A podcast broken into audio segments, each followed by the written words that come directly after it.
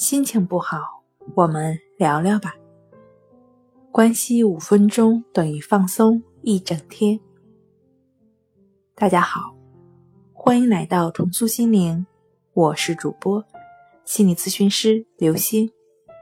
今天要分享的问题是：三天疗法和精神分析对强迫症认识的共同点。古人云：“灯漏不知脚下黑。”外人看得很清楚，可强迫症患者自己整天纠结在自己的症状之中，作茧自缚，痛苦不堪。如果让患者意识到自己发病的真正原因，相当一部分患者会恍然大悟，因为他以前对自己的性格以及自己如何陷入精神交互作用中的一无所知。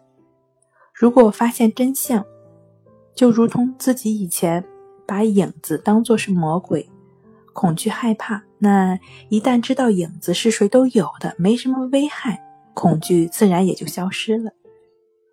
这个原理印证了精神分析的精髓，也就是症状是潜意识的冲突。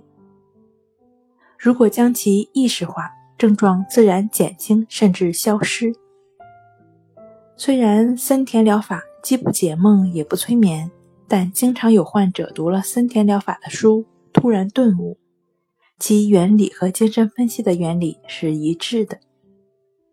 好了，今天跟您分享到这儿，欢迎关注我们的微信公众账号“重塑心灵心理康复中心”，也可以添加 “s u 零一一二三四五六七八九”。